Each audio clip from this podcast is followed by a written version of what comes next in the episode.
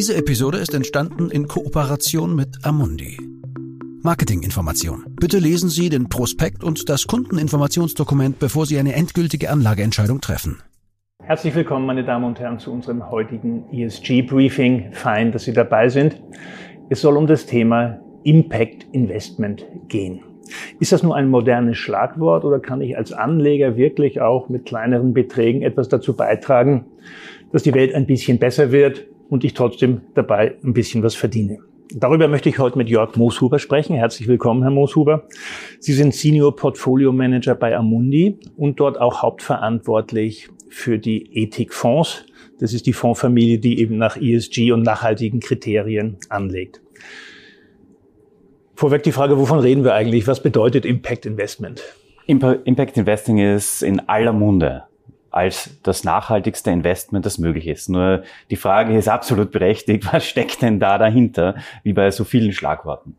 Impact Investing, wie der Name schon sagt, es soll die Auswirkung gemessen werden neben dem finanziellen Erfolg. Also man könnte das zusammenfassen und sagen, neben einem finanziellen Erfolg eines Investments wird auch die Auswirkung auf Umwelt, Soziales und eben auch auf Governance im Sinne der Unternehmensführung gemessen. Und das ist wie immer ein Datenproblem oder ein Datenthema, beziehungsweise braucht besondere Transparenz. Mhm. Ich kann mir vorstellen, das Thema Umwelt kann man relativ leicht messen. Also wie groß ist die CO2-Ersparnis, um irgendwas zu sagen. Aber wie sind Kriterien? Wie kann ich mir das vorstellen im Bereich äh, Soziales oder auch nachhaltige Unternehmensführung? Also Soziales, ich glaube, das kennen wir alle aus dem Supermarkt, wenn wir uns die Schokoladenpackung anschauen und es steht Fairtrade drauf. Also ganz ein wichtiger Punkt ist die Messung der Lieferkette jetzt gar nicht so extrem wichtig vielleicht in der westlichen Welt, aber wenn wir daran denken, dass sehr viele Konzerne ihre Basisgüter aus Südostasien bekommen oder aus der dritten Welt, dann macht das natürlich sehr, sehr viel Sinn. Also da geht es um Kinderarbeit und dürfen die Leute in der Gewerkschaft sein und solche Dinge. Genau, also da geht es einfach so tatsächlich um Menschenrechte. Ich möchte nochmal auf den Impact zurückkommen. Meine, kann ich jetzt als Kleinanleger, äh, der vielleicht 5000 Euro zur Verfügung hat oder 10, kann ich da wirklich was bewegen? Oder ist das nicht einfach eine zu kleine Summe und dass man sagt, okay. Jeder kleine Schritt kann natürlich was bewegen. Und hier ist es tatsächlich unfassbar wichtig, dass wir uns alle zusammentun, weil wir wissen jetzt nicht nur die Energiewende braucht wahnsinnig viel Geld, sondern auch alle anderen Themen des nachhaltigen Investments, dieser Sozialgeschichte braucht einfach Geld im ersten Schritt.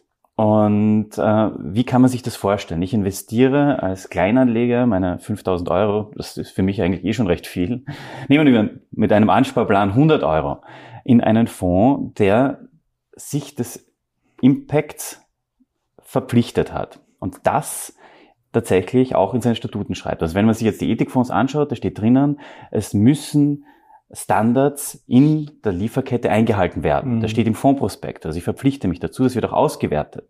Und dadurch, dass der Druck dann natürlich auf die Unternehmen steigt, hier wirklich in die richtige Richtung zu gehen, kann ich natürlich mit einem kleinen Betrag, der dann von vielen Tausenden kommt, tatsächlich etwas bewirken. Mhm. Wie überprüfen Sie das als Fondsmanager, dass das auch wirklich, dass die mexikanischen Arbeiter in der Elektrolysefabrik in, in Amerika auch wirklich gut behandelt werden?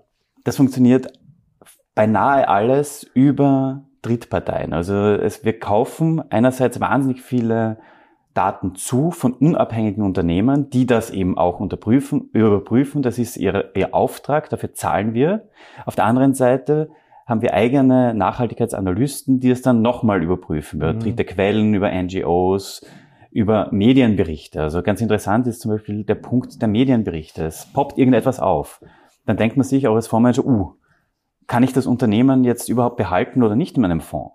Und dann beginnt dieser Prozess. Also ich rufe meinen ESG-Analysten an. Der ESG-Analyst äh, versucht, möglichst viele Quellen aufzutun, um das jetzt zu bestätigen oder nicht.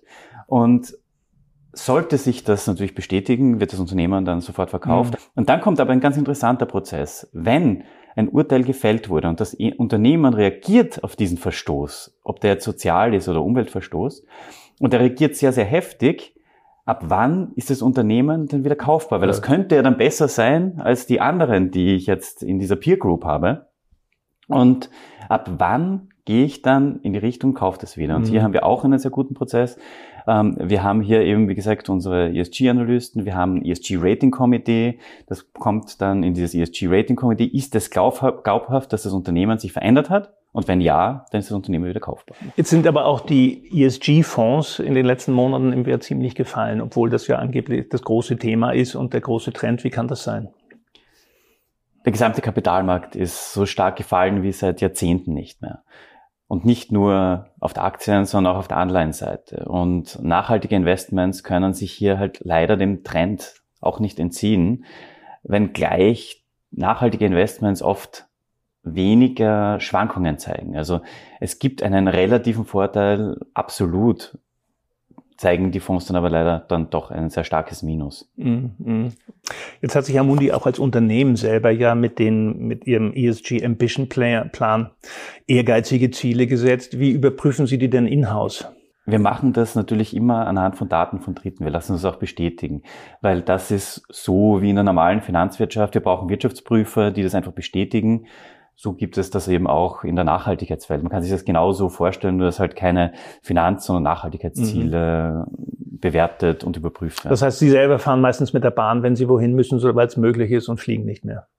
Ich versuche möglichst viel mit der Bahn zu fahren. Ich fahre fast immer mit dem Fahrrad oder eigentlich immer. Ich bin sogar einer von diesen Wahnsinnigen geworden, die im Schneefall mit dem Fahrrad fahren. Ist auch ganz lustig. Ist eine Challenge.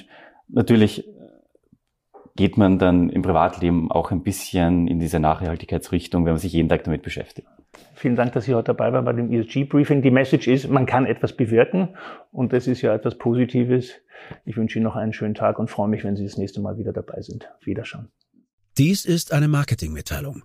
Die Inhalte dieses Videos stellen kein Angebot, keine Empfehlung und keine Aufforderung, in Investmentfonds, Wertpapiere, Indizes oder Märkte zu investieren – und keine Finanzanalyse dar.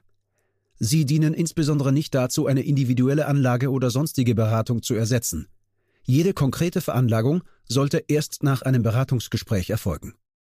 Jedes Investment ist mit Risiken verbunden und kann auch den Verlust des gesamten investierten Kapitals zur Folge haben. Erträge werden nicht garantiert.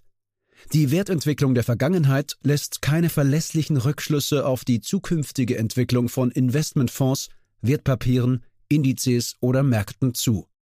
Auch Währungsschwankungen können Investments beeinflussen. Alle Einschätzungen oder Feststellungen stellen den Meinungsstand zu einem bestimmten Zeitpunkt dar und können ohne Verständigung abgeändert werden. Die Informationen, Einschätzungen oder Feststellungen wurden auf Basis von Informationen aus Quellen erstellt oder getroffen, die nach bestem Wissen als verlässlich eingestuft wurden.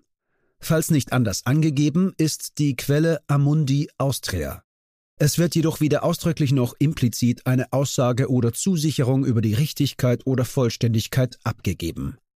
Amundi Austria übernimmt daher keine Haftung für jeglichen Verlust, der direkt oder indirekt aus der Verwertung jeglicher in diesem Video enthaltenen Information entsteht. Stand der Informationen Oktober 2022 die Kundeninformationsdokumente und die Prospekte bzw. Informationen für Anleger gemäß 21 AIFMG der von Amundi in Österreich öffentlich angebotenen Investmentfonds stehen den Interessenten in deutscher bzw. englischer Sprache in ihrer aktuellen Fassung unter www.amundi.at kostenlos zur Verfügung. Auf der Seite Regulatorische Informationen Klammer auf www.amundi.at slash Privatkunden slash common-content slash amundi-austria slash legal slash regulatorische-informationen, Klammer zu, im Abschnitt Anlegerrechte ist eine Zusammenfassung der Anlegerrechte in deutscher Sprache abrufbar. Wir weisen darauf hin, dass Amundi Austria beschließen kann, die Vorkehrungen, die getroffen wurden, um den Vertrieb in einem Mitgliedstaat der EU sicherzustellen, aufzuheben. Informationen zu nachhaltigkeitsbezogenen Aspekten finden Sie unter www.amundi.at slash Privatkunden slash nachhaltig-investieren slash Überblick. Anleger sollten bei der Entscheidung, in den beworbenen Fonds zu investieren, alle Merkmale oder Ziele des Fonds berücksichtigen. Dieses Video richtet sich ausschließlich an Privatanleger und professionelle Kunden mit Wohnsitz bzw. Sitz in Österreich und ist nicht für US Persons gemäß Regulation S des US Securities Act von 1933 bestimmt. Amundi, eine französische Aktiengesellschaft, Klammer auf, Société par Action Simplifiée, Klammer zu, und von der französischen Finanzmarktaufsicht, Klammer auf, Autorité des Marchés Financiers, kurz AMF, Klammer zu, unter der Nummer GP 04000036 als Fondsgesellschaft zugelassen. Eingetragener Firmensitz ist Boulevard Pasteur Nummer 90, 75015 Paris, Frankreich. 437574452 RCS Paris. www.amundi.com